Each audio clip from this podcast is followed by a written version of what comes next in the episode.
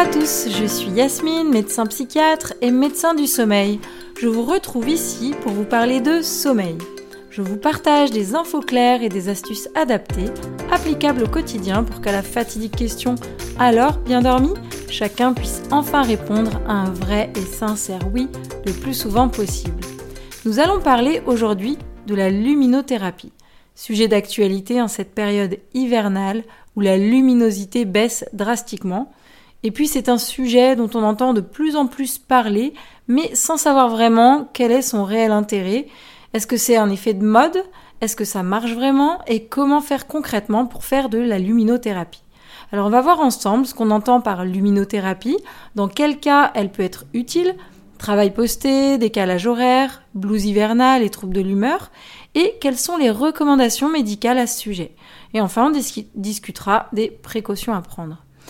La luminothérapie correspond à l'application de lumière de forte intensité, qu'il s'agisse de lumière naturelle, comme le soleil, ou de lumière artificielle, les lampes de luminothérapie. L'application de cette lumière à un certain moment donné a pour but d'agir sur l'horloge biologique interne pour accélérer sa resynchronisation avec les synchroniseurs de l'environnement par l'intermédiaire de l'œil via la rétine et le faisceau rétino-hypothalamique. En fait, ça fait le lien entre l'œil et le cerveau. Et c'est l'intensité lumineuse, la durée et l'heure à laquelle on s'expose à cette lumière qui seront déterminants. Alors l'épisode 11 sur la mélatonine, qui est l'hormone du sommeil, est un bon complément d'information à cet épisode. La luminothérapie, c'est un traitement de certains troubles du rythme circadien du sommeil et ça fait également partie des outils thérapeutiques dans euh, la prise en charge des troubles de l'humeur et ça peut aller du simple blues hivernal jusqu'à la dépression sévère. Euh, pour commencer, euh, si on s'intéresse aux troubles du rythme circadien, ils peuvent être provoqués ou spontanés. Alors, dans quel cas ils sont provoqués? Ils sont provoqués dans le cas notamment des travailleurs postés et des personnes qui subissent des décalages horaires importants. Et ils sont spontanés dans le cas des perturbations de l'horloge biologique de type avance de phase ou retard de phase. Alors, si vous faites un travail posté, surtout si vous faites parfois des nuits, parfois des journées, votre corps n'a pas réellement le temps de s'adapter à tel ou tel rythme, puisqu'il a une inertie de plusieurs jours. Euh, il y a une inertie de plusieurs jours euh, pour le corps pour s'adapter au rythme demandé.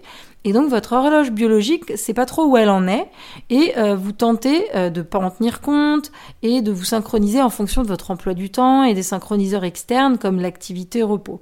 ça peut être du coup très inconfortable parce que vous risquez de somnoler à des moments où vous voudriez être bien éveillé, et puis vous risquez d'avoir des difficultés à dormir quand c'est le moment de vous reposer. Euh, et donc dans le cas du travail de nuit, par exemple, il est conseillé de s'exposer à un dispositif de luminothérapie pendant 30 minutes juste avant de partir travailler et éventuellement encore 30 minutes vers minuit 1 heure en cas de coup de fatigue. Et puis, on va diminuer son exposition à la lumière et même se protéger de la lumière naturelle au retour à domicile euh, le matin et avant de se coucher euh, dans la matinée. Ensuite, si on prend le cas du décalage horaire. Dans le décalage horaire, l'horloge biologique interne se retrouve en décalage avec l'environnement. Euh, votre corps va avoir besoin de plusieurs jours pour que son horloge biologique se resynchronise avec le nouvel environnement, d'où un inconfort important euh, pendant plusieurs jours. Dans le cas d'un vol vers l'ouest, donc vers l'Amérique, on dit qu'on se retrouve en avance de phase. C'est-à-dire que vous aurez envie d'aller vous coucher à 18h. Et euh, dans ce cas-là, il peut être recommandé de s'exposer à une forte luminosité entre midi et 15h à votre arrivée à destination.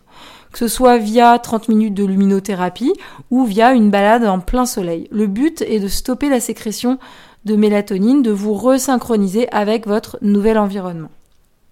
Dans l'autre sens, dans le cas d'un vol vers l'Est, donc par exemple vers l'Asie, vous serez naturellement en retard de phase. Donc vous aurez certainement du mal à vous endormir à 23 heures. Dans ce sens, les recommandations idéales sont un peu compliquées et peu applicables, donc retenez surtout de profiter dès que possible des synchroniseurs externes pour vous recaler, donc exposition à la lumière et activité dans le rythme de votre pays d'arrivée. Alors pour ce qui est cette fois-ci des troubles du rythme spontané. Dans le cas de l'avance de phase, euh, les personnes qui auront tendance à s'endormir trop tôt en fin d'après-midi et donc par conséquent à se réveiller trop tôt en pleine nuit, c'est euh, ce qu'on peut observer fréquemment chez les personnes âgées. Euh, d'un autre côté, on a le cas du retard de phase. Là, ce sont des personnes qui s'endorment à une heure avancée de la nuit et se réveillent en fin de matinée, voire en début d'après-midi. Et ça, c'est ce qu'on observe principalement chez les ados et les jeunes adultes. Donc, dans ces situations, on utilise des lampes de luminothérapie. L'exposition se fait le soir en cas d'avance de phase et le matin en cas de retard de phase. Alors pour agir notamment sur la sécrétion de mélatonine encore une fois. Mais euh, ça, ce sont des prises en charge qui sont plus compliquées qu'il n'y paraît. Et dans les choix des heures et des durées d'exposition, ça va être important de faire les choses comme il faut. Donc je vous conseille de consulter un médecin du sommeil pour vous accompagner si vous pensez que ça peut être quelque chose qui vous concerne. Parce que ce serait dommage de vouloir faire seul et d'obtenir un effet inverse euh, à ce que vous recherchez. Alors, donc on a vu l'intérêt de la luminothérapie dans les troubles circadiens, qu'ils soient provoqués comme le travail posté et le décalage horaire, ou spontanés chez les personnes âgées ou les jeunes. Maintenant, on va voir l'intérêt de la luminothérapie dans les troubles de l'humeur, qu'il s'agisse d'un petit coup de déprime, type blues hivernal, ou d'une dépression sévère. Il existe une relation bidirectionnelle entre les troubles du sommeil et les troubles de l'humeur. Une humeur dégradée, qui est notamment liée à une altération des sécrétions de sérotonine, de dopamine, va favoriser elle-même une altération du sommeil. Et d'un autre côté, l'altération du sommeil vient favoriser l'apparition et l'aggravation de symptômes de déprime et même possiblement jusqu'à une dépression. Et ça crée en quelque sorte un cercle vicieux. Alors il existe un lien direct entre des cellules rétiniennes, donc dans les yeux, des cellules des yeux, et certains centres de régulation de l'humeur, ce qui suggère une relation directe entre lumière et troubles de lumière. Plusieurs études ont montré l'intérêt de la luminothérapie sur la dépression saisonnière, qui est liée au changement de saison et au manque de lumière naturelle. L'efficacité de la luminothérapie serait comparable à celle des antidépresseurs dans la prise en charge de dépression d'intensité légère à modérée et elle serait un complément efficace aux antidépresseurs dans le cas euh, de dépression modérée à sévère. Donc c'est vraiment un traitement vivement recommandé en cas de petits et gros coups de blues et en plus elle a l'avantage d'avoir très peu d'effets indésirables. Alors dans ce cas-là, le traitement consiste en une exposition quotidienne de 30 minutes à une lumière de forte intensité, 10 000 lux, idéalement dès le réveil et surtout pas après 9 heures, pendant au minimum 3 à 5 semaines, mais ça peut être plus si nécessaire. Alors, 10 000 lux des lampes, ça correspond à l'intensité lumineuse d'un matin d'été ensoleillé. Sauf que les matins d'hiver, on n'atteint pas du tout les 10 000 lux, d'où la nécessité des dispositifs de luminothérapie.